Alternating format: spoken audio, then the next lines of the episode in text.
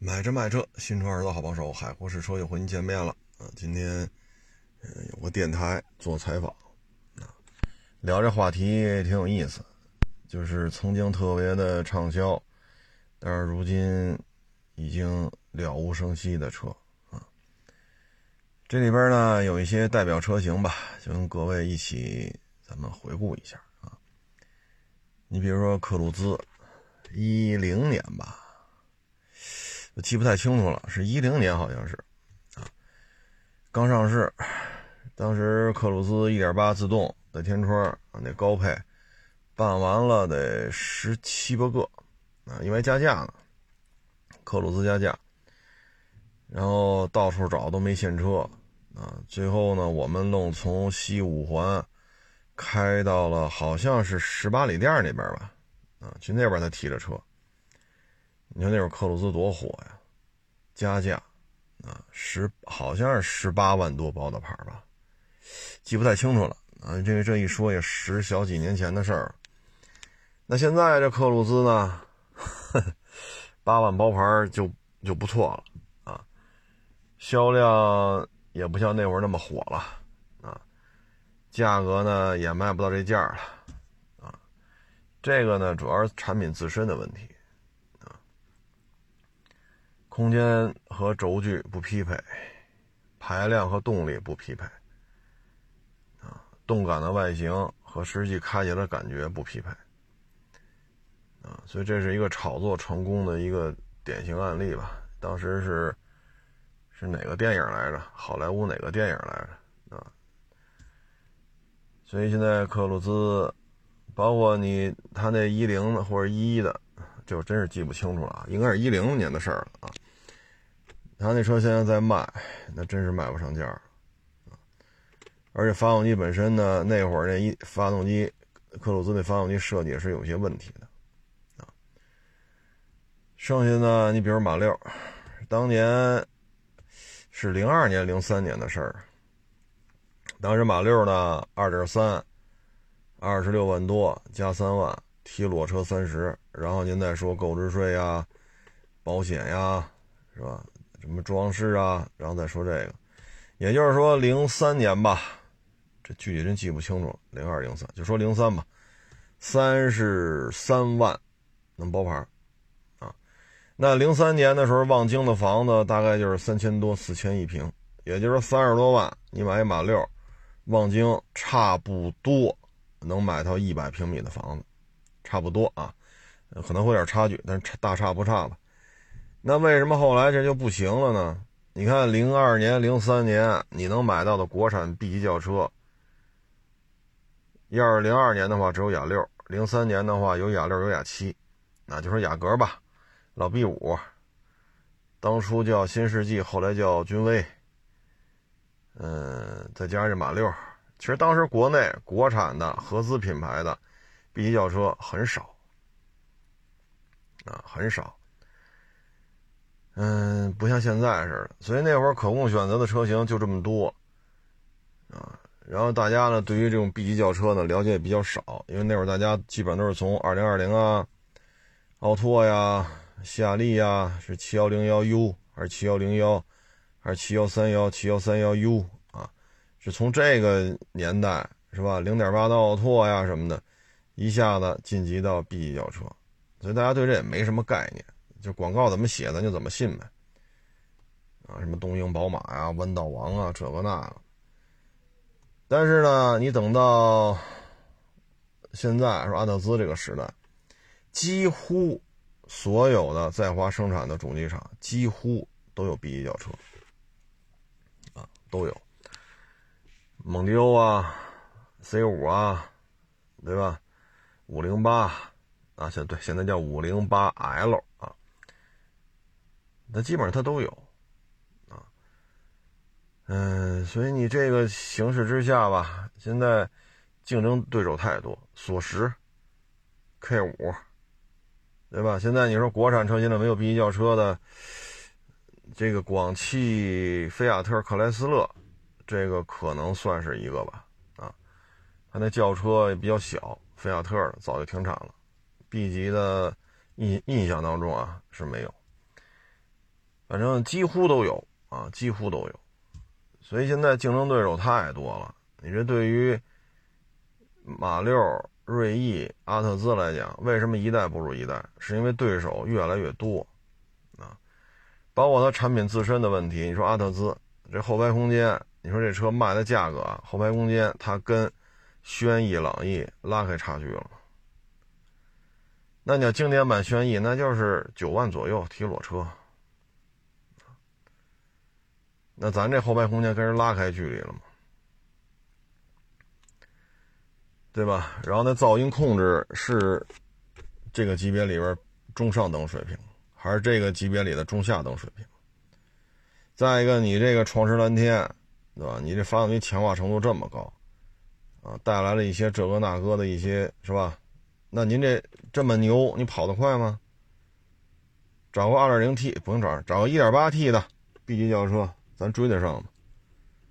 所以呢，动力、后排空间啊，包括您这个强化程度这么高的发动机，方方面面来讲，你说 B 级轿车最起码后排得宽大吧？你不能往后排一坐，哟，跟轩逸差不多，那何必多花这么多钱呢？对吧？你这阿特兹你也卖不到八九万块钱，你说新轩逸十、十一、十二，阿特兹也卖不到这价钱啊，所以逐渐逐渐就淡出市场。啊，当然了，是南马北马，这之间是吧？现在就只剩一个了。这里边，嗨，这错综复杂的事放一边吧。啊，这种事、这种事情、这种现象吧，只能说竞争对手太多了。而且呢，通过这我们能看出来，在过去的两三年当中，中国的汽车市场出现了一种趋势，那就是集中度。那集中度，你比如说 A 级轿车。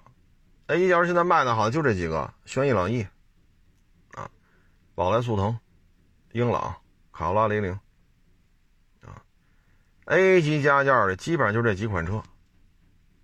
他们这几款车的销量一你一算，好家伙，十几万、二十几万每个月，就这些车加一块啊。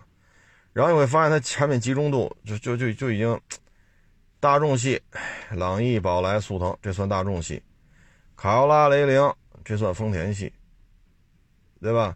轩逸，甭管是经典还是新轩逸，这算日产啊。然后加个英朗，啊，再加个思域，基本上集中度，你发现十台车当中，其实就这四五个品牌了，其他的品牌很难进入前十了。啊，当然了，电车时代咱们再说，咱现在只说纯油的。所以在这种情况之下，你会发现其他的厂商所得到的市场份额越来越少，而这几家集中度越来越高。你像卡罗拉加雷凌，这俩车经常能实现月销过四万，甚至于五万。这市场就这么大。那朗逸加轩逸，还过去还能实现这俩车就能到十万。啊，当然这不是一家的啊，朗逸 是大众的，轩逸是尼桑。但是咱就说这事儿，这俩车加一块能卖到十万台一个月。所以产品集中度，强者恒强，弱者呢加速衰落。你包括再低一级别的，Polo、飞度、致炫啊，当然也有什么威驰 FS 啊、威驰啊、致致致炫、致享啊，然后飞度那叫什么呢？来福啊，就是这几个小车，实际上就这三家：本田系、丰田系、大众系，就这三家。这个级别就这三家，别的主机厂不玩了，不跟了。市场份额偏小，那一到 B 级轿车也是这样啊，卖的好的无非就是雅阁、天籁啊，不是天籁还差点，雅阁、凯美瑞，对吧？这是卖的还行的，啊，迈腾还也还行，啊，集中度也是比较高了，到 B 级轿车这水平。你像什么索十啊、K 五啊、蒙迪欧啊，啊，包括我刚才说那阿特兹啊。这基本就是边缘化，啊，包括五零八 L、C 五、C 六，都边缘化。所以最近这两三年吧，中国汽车市场就进入了一个高度集中的状态，啊，你包括自主品牌也是，皮卡，中国每卖出十辆皮卡，有百分之五十一到百分之五十二都是长城的，半壁江山，这么说不为过。低端一点的风骏，高端一点的长城炮。当然了，可能还要出更大的皮卡啊。所以现在就是产品集中度就这么高，剩下的这一二十家或者二三十家皮卡供应商，你们去争剩下的百分之四十八、百分之四十九或者百分之四十七的市场份额，那每家能分多少？所以这也是产品集中度的问题啊！你包括电动车也是，比亚迪 SUV 新能源排行榜、轿车新能源排行榜，比亚迪这前十名里得占多少？它的占比太高了。你说这个刚才说的 A 级加价，对吧？说雷凌、卡罗拉人占俩，速腾、宝来、朗逸，它能占仨，就大众一家能占仨，对吧？但是新能源的轿车榜、新能源 SUV 榜，这比亚迪可不是两三个了。它这两个榜单要加一块前十名啊，两个榜单加一块它得超过五六个车，啊，这个也是集中度非常高，啊，所以现在像这种弱势品牌吧，但凡有点跟不上，就迅速会被甩下，啊，你包括原来双君系列，君威加君越，每个月不卖个一万八九，两万，对吧？双君序列就这么火。但是这是上一代，现在这一代，君越，现在这一代君威，俩加一块能卖一万台就不错，一万小几就算成功，销量有个明显的下滑。过去前十名，像一五年、一六年啊，那会儿前十名轿车里边，君威、君越要么一个，要么俩，俩时候少，但是时不时就有一个上榜。但现在已经好多个月，前十名里没看到别克的双君了。我们只能在 A 级里边看见英朗，啊，跟那儿蹦跶来蹦跶去的。所以现在这么趋势发展下去的话，我觉得再有个两三年，中国汽车市场的品牌集中度会更高。啊，厂家越卖越多，挣的钱越多，然后就更多的精力去做营销、去做研发、去做售后服务，对吧？那你越做越好。就越卖越多，越卖越多就越来越有钱，越来越有钱就越做越好，这就形成一个良性循环。而其他主机厂就很吃力了。你像索纳塔第十代，你说你还弄索纳塔第十一代吗？索八月销上万，索九就抽抽了，索十就更抽抽了。那你作为如果你是北京现在大当家的，索十一如果出来的话，你还引进吗？一个月卖了百十来台，这怎么回本啊？咱卖的又不是劳斯，咱卖的也不是法拉，说一个月卖个几十台咱就发了。问题这索索十它卖不了这个价钱，你知道吧？劳斯多少钱？法拉多少钱？索纳塔第十代多少钱？那你要是作为一个大当家的，你看到财务的这种成本核算，你是否还愿意引进第十一代呢？已经失败了两代车了，而且两代车加一块那也得七八年、八九年了。那将来你在职，你在职期间你来决定是否引进的话，那你将来是否承担这个失败的责任呢？所以，唉，你说做本土化改进，那你第九代失败了，第十代失败了，你说怎么本土化吧？对吧？你说怎么本土化？这车现在配置表都是公开的，大家都能查到。索纳塔第十代，发动机排量、变速箱什么配置，低配多少钱，旗舰多少钱，这都能查的。那查着又怎样？你说怎么改？你现在如果一把手，你有决策权，你有决策权，那你是否还会向韩国本部提出申请，第十一代继续引进？如果上面派的说中国市场很重要啊，没人没人没人要，这车也得生产，那跟我没关系了。你韩国总部派的单子，那咱就生产。这失败了，我不承担什么这个那个的。那你说怎么本本土化改进？所以这里边现在对于这些弱势弱势车型来讲很难。而且作为韩国本部来讲，我这一年全地球卖四百万辆，我为什么要针对中国市场去做改进？一个月卖一百多台。我改进它干什么？那你要是坐在韩国本部的决策层，你是不是就这么想的？中国自主品牌很强大，吉利、长城、什么比亚迪什么，那你们一年往多了说，包括长安、什么广汽、什么上汽，你往多多了说，单一品牌一年全球也就是一百多万辆，长这个韩国现代全球一年卖四百万辆。那你要站在这个层面来看，你还愿意去做什么本土化改进吗？所以这个就是很多就不是咱们想怎么怎么着了，老外也得算这账啊，啊，你老外也得算这账。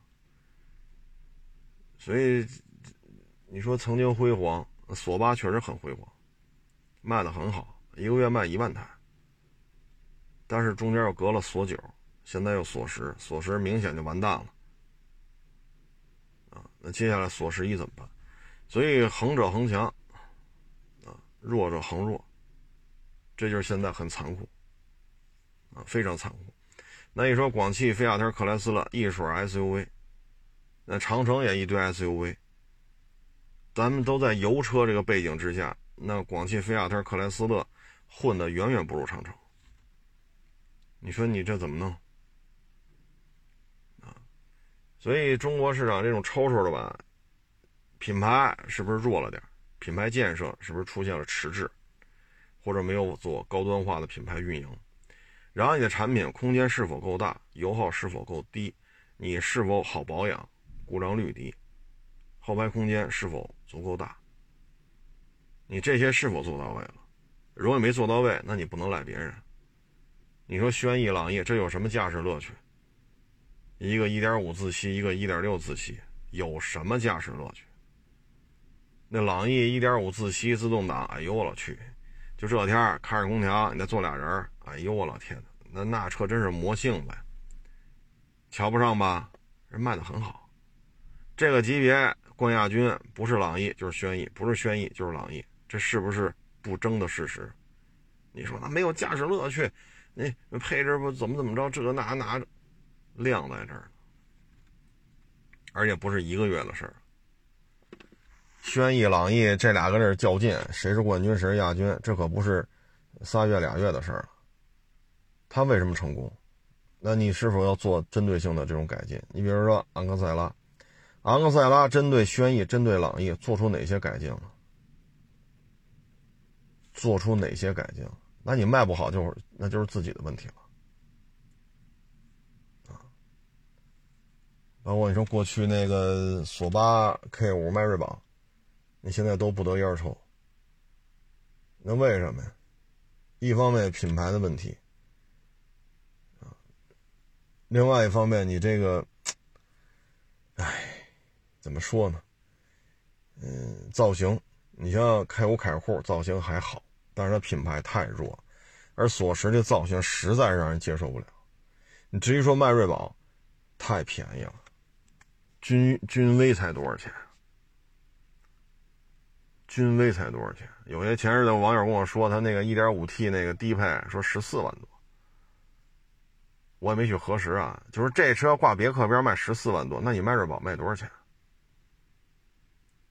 你说你三大件一样，跟卡迪一样，那那个卡迪对标车型卖多少钱？别克对标车型卖多少钱？雪佛兰对标车型又卖多少钱？如果差这么多，那是不是您这车的用料是不是就会有差距？开拓者、昂克旗、叉 T 六这仨车是不是同平台？动力系统是不是也是同平台？那你要差这么老多的话，那您这用料能一样吗？你总不能说三十多万的和二十小几万的用料一样？你这么说，消费者信吗？所以，曾经的辉煌啊，现在可真不行。你像乐风，当年卖的多好。火了一阵子之后，发现油耗忒高了，一点四手动挡八个多油，一点四手动挡八个多油，人家买个一点六四 AT 的花冠七个多油，那你让消费者怎么怎么理解这事儿？那排量大，四速自动，您这五速手动一点四，怎么这费油啊？耗油比人高一升啊！十几年前我们身边的小兄弟买完之后就理解不了啊，我这一点四手动挡就我一人开，它就应该六个多呀。怎么就八个多呢？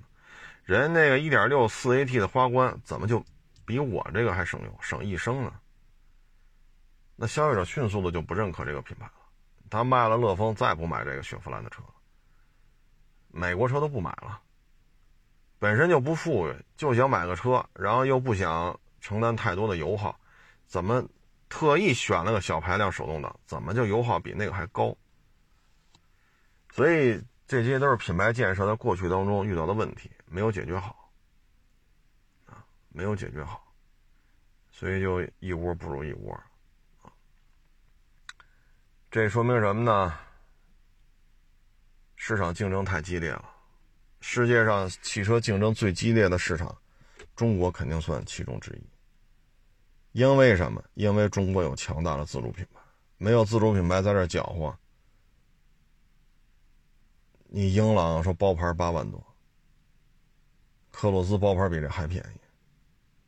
我之前微博上也发过了，什么咱们台湾省啊，包括什么菲律宾呐，嗯，印度啊。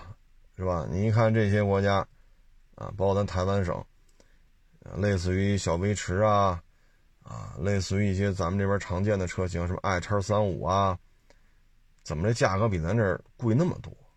那就是因为咱们有强大的自主品牌，逼的合资品牌不得不降价，所以咱们这车的价格，就刚才我说这些啊，什么威驰啊、福克斯啊、i 叉三五啊，我在微博上都发过，咱们这边。二手车的价格比他们低很多，就是因为合资品牌在咱们这边不敢高定价，它没有定价的绝对的主动权，因为有太多的自主品牌在这搅和，所以中国汽车市场的竞争激烈就体现在这。